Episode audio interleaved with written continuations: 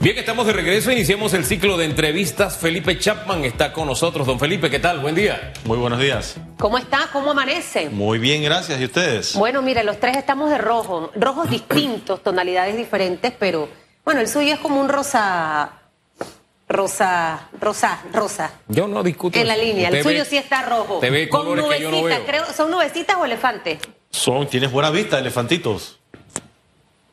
Paso. ¿Qué? Ya sabe, ya ¿Sí? sabe, pórtese bien. Mire, señor ¿Por- Chapman. por qué? Estudio del precio de medicamentos en el sector privado en Panamá, que recientemente ustedes han realizado y que sin lugar a duda el tema de las medicinas en nuestro país ha tomado mucha vigencia en las últimas semanas y meses.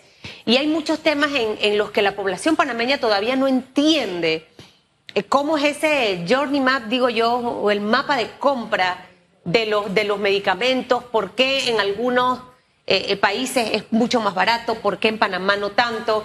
Me gustaría conocer un poco a qué arroja ese estudio, básicamente hacia dónde está dirigido, para que esta mañana sigamos haciendo docencia de radiografía. Con mucho gusto. Lo primero es, es un estudio extenso, está en el sitio web de Indesa, así que pueden ver toda la información que obviamente no podemos eh, cubrir en tan poco tiempo aquí en el aire. Diría las principales conclusiones. La primera falla que tenemos en Panamá es el sistema público. Es decir, tanto Seguro Social como Ministerio de Salud no entregan medicamentos a una parte importante de la población que no puede pagar los medicamentos en el mercado privado. Ese es el caso, por ejemplo, de otros países donde inclusive encontramos eh, medicamentos más baratos que en Panamá. Hipótesis comprobada, los medicamentos son más caros, hicimos un análisis específico, medicamento por medicamento, fuimos a todo Centroamérica, Colombia y República Dominicana, 27% más caro en Panamá en promedio, 80% de una muestra de 75 moléculas más caras eh, en Panamá, tanto innovadoras como genéricos. ¿Por qué? La siguiente punto. Lo que encontramos es que Panamá, los fabricantes multinacionales le venden más caro que al resto de los países. Siguiente pregunta. ¿Por qué ocurre eso? Dos razones fueron las que encontramos que dominaron eh, el, el caso. Uno, insuficiencia de consumo de medicamentos genéricos de 100% intercambiabilidad o comportamiento idéntico que los innovadores. Es decir, en Panamá, en general, los consumidores rechazamos el uso de medicamentos genéricos, a diferencia, por ejemplo, de Colombia, Uruguay, España, muchos otros países, Turquía, que se ha hablado mucho, que sí están dispuestos a consumir genéricos de igual calidad.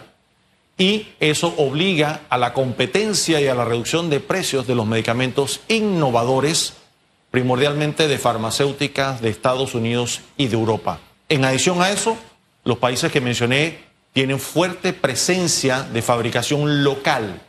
En Panamá, en el mejor de los casos, alcanza 10%. En otros países es mayoritaria la fabricación local, por supuesto, genéricos, en su gran mayoría de comportamiento idéntico, 100% intercambiables, aceptados por el público, lo cual obliga nuevamente a esos fabricantes foráneos a reducir sus precios. Son, son tres elementos. Yo, yo quisiera tomar este último como una referencia, ¿no? Nosotros vivimos una. Wow, esa fue una tragedia, la, diel- la del dietilenglicol en Panamá. Y, y recuerdo que la decisión que se tomó en ese momento, se tomaron varias, pero una de ellas fue cerremos el laboratorio de la Caja de Seguro Social. El laboratorio fabricante de medicamentos, la caja fabricaba algunos de sus medicamentos. Y recuerdo muchos de ellos tenerlos en casa. Había un bálsamo, me acuerdo, mentolado y otro que tomaba mi abuela siempre. Había medicamentos, sí, había muy buenos. Pero la decisión fue, maten el perro para que se acaben las pulgas, ¿no? Eh, solamente para tener una idea del tema fabricación. Todo lo tenemos que importar. Bueno, no todo, eso es, ex- ex- es exagerado. Usted acaba de decir la cifra. Fíjese cómo se va la mente. Todo, Sí. no es todo. 10% nos dijo, ¿no? Sí. ¿Qué hacemos para que la producción de medicamentos en Panamá sea re- resulte atractivo para el inversionista? ¿Qué habría Bueno, que hacer? Primero, zapatero a tu zapato. La Caja de Seguro Social no está llamada a ser un productor de medicamentos.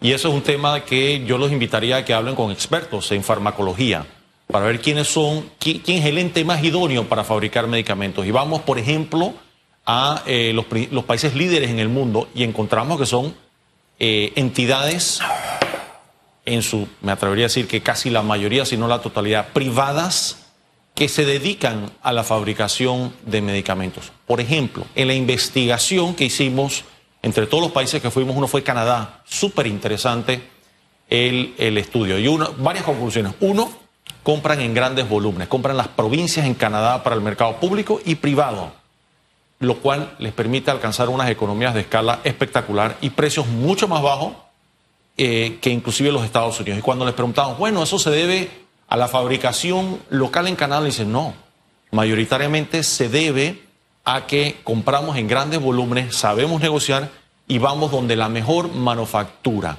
que está en, el estado de New Jersey, en los Estados Unidos, que son fabricantes privados. Si el estado de Canadá, un, un país que muchos percibimos como socialista, no fabrica medicamentos. Porque, y obviamente con el nivel de ingreso, riqueza, avance tecnológico, no hace ningún sentido que lo hagamos en Panamá. Es decir, traigamos a la mejor manufactura del mundo y conversemos con ellos. ¿Qué necesita usted para estar en Panamá? Ah, lo primero que nos van a decir, economías de escala o población grande. Fíjese que Colombia tiene 50 millones, una economía 10 veces el tamaño de Panamá. Perfecto. Eh, ¿Por qué no vamos y miramos otros mercados? Uruguay. Uruguay tiene menos población, un Producto Interno Bruto menor que el de Panamá, un Producto Interno Bruto por habitante, el famoso PIB per cápita que nos usan para discriminar precios o diferenciar precios igual al de Panamá, pero precios sustancialmente más bajos. Respuesta, sí se puede lograr. O sea, que el, estudio arroja que tenemos un abanico quizás no de, de, de, de, tan grande, pero de opciones para poder reducir los costos de los medicamentos, o sea, lo que ustedes han eh, recibido hasta ahora en información. Bueno, define tú qué es grande. Eh, re, estamos presentando 41 recomendaciones. Bueno, entonces sí es grande el abanico. de las cuales inclusive si escogemos 10% de esas recomendaciones, 15, 20%, podemos hacer una diferencia. Uno, dos cosas importantísimas, que no haya desabastecimiento en la caja de seguro social, porque aunque bajemos los precios a, a los precios de Colombia, uh -huh. España, Turquía, va a haber un grupo muy importante de la población panameña que no puede pagar esos precios de todas formas. Claro. Así que eso no sustituye la falla que tiene la caja de seguro social. Ahora, ¿este, este estudio está dirigido solamente para los medicamentos de la caja o también para el resto de los medicamentos? No. Ahí nosotros lo que hicimos fue identificamos las principales enfermedades del país. Okay. Y esas enfermedades lo apareamos con las principales moléculas de medicamentos que atienden estas enfermedades y lo redujimos a 75 moléculas. Como aprendimos con la regulación del precio, esas moléculas pueden representar eh, tres, cinco veces en número de medicamentos, tanto innovadores como genéricos. Ahora, dentro... el Seguro Social se concentra en lo que llaman el cuadro básico. Este es más amplio. Una de las grandes críticas que, que ha estado vigente, me, me, atrevería yo a decir quizás con más fuerza desde el año pasado, es el que tú vas a una farmacia en Colombia, vas a una farmacia en Turquía, vas a una farmacia en ciertos países de Europa y encuentras las medicinas baratas. Esa es una realidad, mucha gente viaja y le trae la medicina a todo el mundo. Me permites, hay algo fantástico. Ajá, Colombia, ajá. encontramos un medicamento en particular, bueno, varios, pero uno en particular que nos dedicamos a investigar al mínimo detalle. Una tableta 20 miligramos, puesta en el puerto panameño, en Colón, digamos, antes que se nacionalice, antes que llegue a la bodega del importador distribuidor nacional, 10 centavos la tableta. Fuimos la misma tableta a buscarla en farmacias en Colombia e investigamos varias ciudades, Bogotá, Medellín, Barranquilla, Cartagena, un centavo, la misma tableta de un fabricante eh, eh, extranjero. Un centavo. Un centavo, 10 a 1, o sea que arrancamos desde la importación perdiendo 10 a 1. Ahora, y cuando ya pasa el, el canal, el resto de, del canal de compra, ¿en cuánto queda esa Depende del caso, en algunos casos depende de la farmacia, porque no todas las farmacias en Panamá se vende igual, por supuesto. Claro, pero más o menos el... el, el Ahí vimos rangos que puede ir a 14, 15, 17 centavos, eh, dependiendo de, de, de, obviamente, de qué tan lejos esté la farmacia del centro claro, de distribución, claro. el volumen de compra de la farmacia, etcétera pero obviamente de esperarse que va a ser el producto final tantas veces más, mucho más que 10 veces más caro. ¿Qué tenemos que hacer realmente para no solamente hablar el tema del seguro, que bien, porque necesitamos que la institución tenga abastecimiento de medicamentos? Varias cosas. Pero aparte de que la institución esté sólida con el tema de las medicinas, que el resto de los ciudadanos porque es ilógico que en el seguro, entonces yo sí voy a tener medicamento, pero en la farmacia hay un, hay un, un precio totalmente disparejo y abismal entre lo que lo puede conseguir la caja del Seguro Social versus lo que está en las farmacias. Se, se lo digo porque al final ocurre aquí una realidad. Eh, eh, mi mamá sufre de la presión y toma un poco de pastillas porque se le hinchan las piernas y demás. Ir a buscar la medicina, más allá que esté, las filas son enormes. Yo no sé si la semana pasada ustedes vieron un video de la policlínica de Juan Díaz. Eso era de nunca acabar y me da tanto dolor que quienes están en la fila son los jubilados y pensionados. Horas y horas y horas. Entonces mucha gente opta, señor Chapman, no, yo no voy a ir a buscar la medicina, yo prefiero comprarla porque pierdo más tiempo y eso más tarde me llega, o no hay la suficiente, o, o no hay y tengo que ir a otra policlínica, etcétera, etcétera. Dentro del estudio encontraron la manera de que pueda estar de forma balanceada, tanto accesible en las instancias de salud como también en el sector privado y que sean precios manejables? Sí, lo primero, nunca, el, el, mercado privado nunca va a comprar a precios iguales a la Caja de Seguro Social. La Caja de Seguro Social es un solo comprador que representa más de la mitad del volumen de consumo nacional. Uh -huh. En el mercado privado está fragmentado, muchos compradores. Así que por definición, economía simple, el Estado de hecho compra a precios mucho más bajos. Eso no significa que podemos reducir los, los, precios en el mercado privado. ¿Qué podemos hacer? Varias cosas. Uno, es aumentar el consumo de medicamentos genéricos de alta calidad, es decir, que se comporten 100% idénticos que los de marca o innovadores. Que los médicos, de acuerdo a lo que manda la ley, receten o prescriban la molécula, no la marca. Y cuando llegue a la farmacia, le presenten alternativas basadas en la molécula, es decir, está el innovador y puede haber y varias alternativas genéricas y que el consumidor decida. Para que el consumidor entienda eso, tenemos que brindarle información, que el Estado le dé las herramientas para entender en efecto si un medicamento es idéntico o no lo es, y que le dé herramientas tecnológicas también para encontrar dónde están esas alternativas y dónde están más baratas en los precios. Eso entendemos que lo está haciendo la AIG, como por ejemplo se ha hecho en El Salvador. Y lo otro, eh, eh, muy importante, que, hace, que haya total transparencia, no solamente en los precios en el punto de venta final en Panamá, sino a, a los precios de importación. Que sepamos a qué precio nos venden esos fabricantes al mercado pri privado panameño versus Colombia, versus España, versus otros países con quienes podemos compararnos. ¿El único elemento que encarece la importación es realmente el precio al que se lo están vendiendo al distribuidor panameño? Sí, sí, porque lo que encontramos es que en los márgenes de intermediación no hay nada muy diferente que lo que hay en otros países. Es más, Panamá tiene un centro logístico importante donde muchos medicamentos que terminan, por ejemplo, en Colombia, Centroamérica y en otros países, pasan por Panamá. O sea que simplemente partiendo de ese hecho, tenemos una ventaja logística. O sea que si nos vendieran al mismo precio, por ejemplo, que le venden a Colombia, podría llegar a las manos del importador distribuidor más barato, no mucho más, pero aunque sea ligeramente más barato que le llega a su contraparte en Colombia. Ah, ahora bien, eh, Lucas Berbolowski, precisamente representante del laboratorio, importadores, qué sé yo, él, él dijo una vez, creo que fue en debate abierto, nos dijo una vez que se podía buscar que el propio Estado comprara comprará tanto para la caja como para el sector privado. Eh, uno para la venta y otro para eh, eh, el Estado. ¿Usted cree que esa salida... En teoría, 100%. En la práctica, 0%. ¿Por qué? Porque no cumple ni su función para comprar para sí mismo. Ha fracasado en comprar para entregarle a sus afiliados. lo, que, lo que sí nos dice es que, si bien el concepto es válido, si la caja de seguro social no funciona, busquemos otro mecanismo que aglutine el volumen país. Eso podría ser a través de una empresa público-privada que tiene que ser normada de forma muy estricta, con muy buena gobernabilidad, para que no haya abuso, para que no, haya, no sea una fuente de corrupción, tráfico de influencias.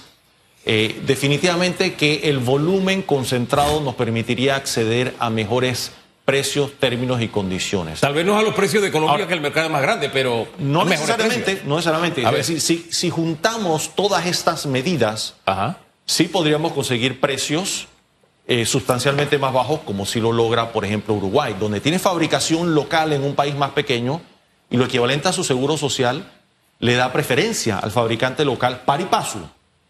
Tiene que eh, vender el medicamento de comportamiento idéntico, al mismo precio, mismas condiciones de entrega, mismas condiciones de pago. Bajo esos términos y condiciones se le daría preferencia al fabricante local, pero eso lo obliga a competir con la multinacional que fabrica fuera de Uruguay y, eh, y hace fabricante también. El otro, el otro tema es el patrón cultural de consumo, el tema de la molécula versus la marca o el nombre comercial de los productos, que ya incluso la ley establece sobre el particular. Pero en la mente del consumidor está el nombre del producto, el nombre comercial, que por lo general es de un laboratorio determinado, pero también, aunque la ley es clara, en algunos médicos también está todavía la práctica de decir, aquí está estos dos, pero yo te recomiendo este. Sí, el, médico... ¿Cómo cambiamos esos patrones? por, el médico tiene la libertad y todo el derecho de recomendar tu medicamento innovador y de marca si es en el cual el médico confía. Lo que la ley sí le exige es que en la prescripción coloque la molécula. Ya le puedes decir verbalmente, yo te recomiendo, Susan, este, esta marca en particular, pero tú decides. Claro. Tú decides. Ahora bien, ahí está efectivamente eh, lo, que dice Hugo, es la educación al, consumidor, que en Panamá tradicionalmente rechazamos eso. Somos, somos eh, un mercado que exige marca. O sea, hay un poquito, como dicen, cambiar ese chip. Empezar a informarnos y empezar a educarnos, porque hay medicamentos eh, eh, genéricos de idéntica calidad. Por ejemplo, voy a dar un ejemplo sencillo. Los que han viajado a Estados Unidos, usted puede comprar un acetaminofén de un efecto 100% idéntico de la marca de esa farmacia, un Walgreens, un Target, el que le quiera llamar un CBS, versus el de marca que no voy a mencionar, que todos conocemos cuál es el líder, que tiene un comportamiento idéntico. ¿Por qué si estamos dispuestos a hacer eso? Pero no de que o no de un fabricante de España que tiene un genérico. Hay una oportunidad y que siento que debe ser aprovechada. Hoy en día, eh, producto de la situación económica que hemos vivido, señor Chapman, muchas, yo soy de las que pregunto, ¿qué otro medicamento? Cuando mis doctores piensan que yo soy la hija de Rockefeller y me colocan, porque así pasa con algunos médicos, el más caro, yo cuando llego a la farmacia, a mí no me da pena. Mi esposo me dice, qué barbaridad, yo y que nada. Dígame una cosa, ¿tiene otro medicamento que me funcione para lo mismo y que me cueste menos plata? Yo lo hago. Y he escuchado a mucha gente y he visto a mucha gente que en farmacias que tienen 20, 25, 30% de descuento, hacemos la fila. O sea, la hacemos, yo hago la fila. Entonces creo que ahí hay una oportunidad, producto de todo lo que hemos vivido económicamente. Hoy somos un poquito más cuidadosos al momento de usar cada centavo. Y ese pequeño o mediano grupo que existe en este momento, que está empezando a tener una educación de economía en casa un poquito más presente, se puede aprovechar específicamente para hacer esto que usted acaba de hablar. En Europa, yo tengo una, de mis mejores amigas, vive en Madrid, trabaja en una empresa de eh, medicinas genéricas, de productos genéricos. Y cuando yo me siento a conversar con ella, este es un mundo, un mar de información que realmente la gente desconoce. Entonces, como país tenemos muchas tareas pendientes en el tema educativo, con el tema de los impuestos, con el tema, un montón de cosas que ahí es donde yo siempre enfatizo que debe estar la comunicación del Estado para educar a la población específicamente con estos temas. Yo no sé hasta dónde este estudio maravilloso, que no sé cuántas páginas tiene, que ya Carlos Araújo. 76. 76. 182 tiene lo de la OIT. Lo que pasa es que el pronter aquí tienen que arreglarme la cámara, porque solamente me salía 18. Este, esto se le va a entregar al gobierno, el gobierno se lo ha pedido, ¿sabe? Porque tanto esfuerzo en ese trabajo es para sacarle provecho, señor Chapman. O sea, eso no se puede perder. Ha mencionado varias cosas. Uno, este estudio nos tomó meses y mucho antes de que el tema hiciera crisis. Yo he aprendido muchísimo. Hace un año yo sabía una fracción de lo que es el comportamiento del mercado de medicamentos. La primera conclusión es, no nos aventuremos a proponer soluciones de un problema que no hemos estudiado a profundidad que nos encanta en Panamá. Y todo lo solucionamos de forma sencilla. Somos, tenemos la varita mágica, control de precios o subsidios a todos los problemas del país. Eso sabemos que no funciona. Segundo, cosas que aprendí y les pregunto a, Susan eh, y a Hugo. Tú sabías que, bueno, no todos los, genéricos se comportan igual. Hay genéricos y puede haber dos genéricos de muy buena calidad que tienen el mismo componente, composición química, pero uno tiene un comportamiento 100% idéntico y el otro tiene un comportamiento 80, 90% porque no han logrado copiar la metodología de fabricación, las razones que sean. Y te pregunto, Susan, ¿tú sabías que tú vas a la farmacia y la farmacia hay un distintivo, una calcomanía o una marca, un sello que te indica cuál es 100% intercambiable versus eso- el innovador? Eso ya existe en Panamá, pero no nos lo dicen o no lo han... Hombre, existe y se hace la tarea, pero no lo divulgan. Bueno, ahí es donde debe estar ahí- la no lo. Ahí es donde está la tarea precisamente de las autoridades. Totalmente. Eh, no es la frase de decir un consumidor informado tiene poder. Es darle la información para, para que la tenga. No es informar que, hey, yo hice 15 operativos el mes pasado. O sea, eso ¿Y por, no qué, dice y nada. por qué no hay Ayuda más medicamento consumidor. intercambiable como el de tu amiga en España? Porque el importador, al final del día, es un agente económico racional y va a decir, yo voy a importar y a vender algo que la- el consumidor no quiere comprar, Claro. el que al consumidor Claro. le tiene adversidad. Y no se va a tomar el riesgo Exacto, de se va a perder el medicamento. Tiene Por- que por comprarlo y tomar inventario. Mi esposo toma omeprazol. La cajita en una farmacia X, como 28, 30 dólares. Cuando está a 20, 25% de descuento, 20, 22 dólares. Y descubrí ahora en Estados Unidos el frasquito de omeprazol con la misma cantidad de pastillas genérico en 6 dólares. Y eso que Estados Unidos es el mercado más caro del mundo. Imagínate. 6 dólares y imagínate. el mismo efecto. Entonces ahí le traje su pocotón de omeprazol y le dije, ahí está, y ya no voy a ir a comprar esa cara. O sea, de verdad eh, eh, que este estudio hay que... Pero hiciste la tarea. Claro, pero es que yo soy una súper economista del hogar, doctor Chapman. No, es que al final tenemos que hacer eso. Nosotros no podemos desperdiciar el dinero de esa forma. Ya es decisión propia si usted lo quiere hacer. Creo que las y- opciones están ahí, ¿no? Y se necesita mucho, mucha, mucha Yo información. Sí, Yo insisto en sí, ese tema, sí. formación para cambiar Sí. e- ese chip de consumidor. Le pongo un ejemplo muy sencillo. Hay una Per- pastillita. Perdón, eh, y otro tema que me Sí. dijo Susan, el gobierno. Sí Ah, debo reconocer públicamente, el presidente de la República expresamente nos pidió conocer Excelente. el estudio, fuimos a la presidencia, se lo presentamos, nos dedicó varias horas, el mismo presidente hizo muchas preguntas, buenas preguntas, se tomaron notas con todo su equipo de trabajo, todo indica, por lo menos el mensaje que nos enviaban, tanto verbal como corporal, que había una identificación con, eh, con- y un ánimo de solucionar el problema y el mensaje que nos enviaba es que se iban a tomar decisiones en esa vía, que ojalá así sea, enhorabuena. ¿El vicepresidente estaba en esa reunión? Sí estaba en esa reunión y estaban varios otros miembros de su gabinete. No, yo lo mencioné porque él es el que está cabalgando en ese potro, ¿no? Sí. Así que. Qué bueno eso. Que, Sí. que haya recibido la información de El primera mano. vicepresidente ¿no? estaba, pero quien le dio la, la reunión fue el presidente y tuvo, obviamente. eh, Esperemos eh, ver esos resultados sí. de aquí al menos al otro año. Las cosas que están en ese estudio son Y se lo entregamos completo, le entregamos el estudio, el resumen ejecutivo y una presentación, documentos todos que están en nuestro plan sitio de web. Sí. Eso, me Y, encanta. y le dejó el número de teléfono para, cual- para cual- cualquier consulta. El de ¿no? Susan, porque Y el de Susan también. hogar. Dígame una cosa, el plan de acción de este, de este estudio, ¿hay resultados a corto, mediano y largo plazo? Sí. O sea, cosas que ya podemos empezar a hacer y Sí. que pudiéramos ver resultados ya mismo. Por supuesto. El, por ejemplo, está la herramienta del AIG, que entiendo que está en, en avanzada, donde para informar al consumidor. Eso, eso inmediatamente le da un poder al consumidor y, ese, poder- y, esa, y la información genera competencia. Así es. Es que- Genera competencia. En, en ese tema de la información, fíjese que yo le he dado vuelta y vuelvo al tema de la información y vuelvo al tema de la información y traigo ejemplos de la vida diaria, porque en la central hay señores que compran la pastillita azul, se dejan llevar por la imagen de la pastillita azul y la están comprando al precio de genérico que tiene el mismo efecto del genérico. Pero no compran el genérico porque la imagen, se llevan la imagen y se quedan con la imagen. Me acabo de Y lo enterar que están que hay comprando es harinita. No, eso, eso es, un, es un hecho conocido, como la venta de, de- de ¿De cigarrillos que la gente no sabe qué está fumando. Hay genérico de Eso casi pasa, todos los sí, sí. medicamentos del mundo. Sí. Obviamente los, los medicamentos Pero que- tiene razón Hugo con lo que está diciendo, porque mucha gente piensa que esa es la única... Exacto. Mencionaste un punto. Los medicamentos en los cuales todavía no existe genérico porque todavía no se les ha vencido su patente o tienen una capacidad de innovación muy difícil de imitar, que hacia allá va la industria, eso, eso es lo que buscan, fabricar medicamentos que nadie los pueda imitar. Eh, en eso lo único que va a funcionar es comprar en volumen.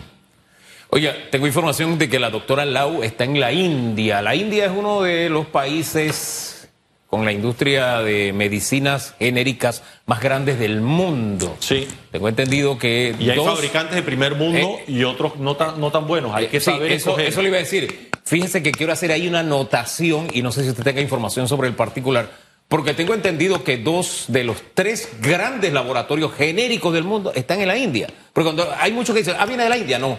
Por, por esa falta de información, ¿hay algo que usted maneje respecto a ese tema En la de In- los principales Sí. laboratorios genéricos del En mundo? la India hay fabricantes de primer mundo, hay fabricantes de, de vanguardia, obviamente no todos, como todo en la vida. Así Hay que tener detalle. Inclusive hay Sí. algunos medicamentos que tienen años de existir que en Panamá eh, se fabrican con igual calidad, pero al ser, ah, fabricado en Panamá, no lo quiero. Lo cual es absurdo. Pero tenemos que ganar prestigio en eso, hay Sí. que mercadearnos. Ayer veía el video de Hombre, una... pero, pero esos laboratorios no tienen los recursos Bueno, de pero- mercadeo que tienen estas, estas enormes Sí, pero al final mercadearlo multinacionales. internamente, do- eh, señor Chapa. Hay forma y hay forma. O sea, Hay forma lo que no recursos. promovemos, no... Sí. Mire, voy a hacer una cuña gratis aquí. Todos conocemos la hamburguesa del McDonald's, ¿verdad? Los tres. Póngame el tiro abierto, mi querido Josh. Todos conocemos la hamburguesa del McDonald's, ¿verdad? Uh, Sí, ¿usted la? Sí. Sí. Pero todos sabemos que también hay mejores hamburguesas que las que hay ahí, ¿verdad? Pero ¿cuál es la marca que hace plata? McDonald's. ¿Y por qué? Porque promueve, promueve, promueve, promueve, promueve. Es un tema de top of mind en la... Dijiste aquí. la palabra correcta, top of mind. Top of mind. Entonces, si nosotros no tenemos una estrategia para promover lo que hacemos en todos los aspectos, hasta el tema de cultura, eso no va a estar en el top of mind de la Sí, gente. pero el top Así of mind en medicamentos siempre va a llevar ventaja al medicamento innovador de marca del- detrás del cual hay mucho dinero. Lo que tenemos es que empoderar al consumidor Claro. para que sepa escoger y entender que hay alternativas de marcas inclusive no conocidas. Y mi recomendación ahí es identifique el laboratorio. Si usted, si usted confía en un laboratorio español que ayer no conocía, pero hizo la investigación y la tarea y se dio cuenta, este es un fabricante de primer mundo, también hay en Alemania, en Francia. Dice, ¿por qué no? hay- Inclusive en Colombia hay fabricantes de medicamentos genéricos 100% intercambiables. Vaya a la farmacia y los mire, y no voy a mencionar la marca. Y lo último, vaya a la farmacia y preste atención ¿Cuál es el distintivo? el consumidor. Ese es un ¿El sticker. consumidor pide molécula o pide marca? Escuche, Ahí está el detalle, ¿no? escuche Sí, y nombre ponga comercial. atención. Hay alguien que Sí. pregunta en el mostrador ¿es- cuál es intercambiable, 100%. Yo nunca lo he Y hecho. le dice, y me muestran dónde está el sello.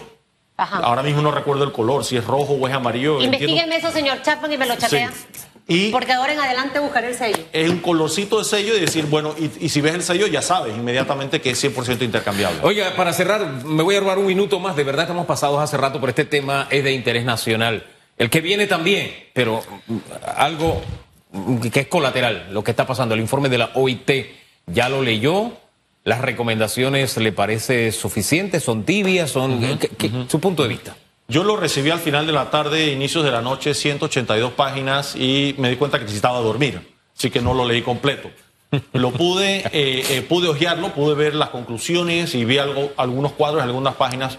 Lo primero, eh, se concentra en hacer el diagnóstico, es eh, muy cuidadoso, para no decir excesivamente diplomático, en presentar recomendaciones so- sobre qué hacer. Entonces sí nos ratifica el problema que todos conocemos y que en efecto eh, el fondo de ahorro o reserva se va a agotar en dos años y que en dos años no va a haber eh, fondos para pagar la- las, las jubilaciones. Lo que nos queda clarísimo es que tenemos que sentarnos a hacer eh, algo al respecto. Esa, y, y- y lo que es triste es, yo escucho muchos nuevamente, el problema no estudiado a fondo. Decimos, tenemos que regresar al sistema solidario. ¿Por qué no le explican a esa persona qué es el sistema solidario? Claro. El sistema solidario significa que Hugo y, y Susan tienen que pagar mi jubilación porque yo no ahorré suficiente, porque si yo ahorré por 30 años y resulta ser que estuve jubilado 40 años, es evidencia aritmética simple de que no ahorré suficiente Claro. para mi jubilación. El sistema solidario lo que dice es que Susan y Hugo tienen obligatoriamente que pagar Pero eso actualmente mi no, funciona así. En el sistema de Eh, eh, reparto, el de reparto sí funciona así, fijo, el que evidentemente se está quedando sin recursos. El otro combina eso para la pensión mínima con un, un ahorro como si usted fuera un banco y tiene una cuenta de ahorros propia y en función de la cantidad de dinero que usted ahorra y la- los años que quiera ahorrar va a tener una mejor o no jubilación. Mire, cuando ella aparece ella aparece, la de su lado izquierdo, es que ya nos mandó a callar. Ya mandó por acá, pero ya viene personalmente, ¿no? Mire, señor Chaman, yo sé que su agenda es apretada, pero creo que va a tener que regresar. El tema de medicamentos, de verdad, hay que profundizarlo un poquito más y seguro que encontraremos otros hallazgos y ver realmente si el gobierno, luego de haber escuchado por tantas horas, eh, ahora con los actos es que yo voy a comprobar el compromiso que realmente eh, tienen las autoridades. Y segundo, con el tema del seguro social. ¿Le parece? Con mucho gusto. Gracias, que tenga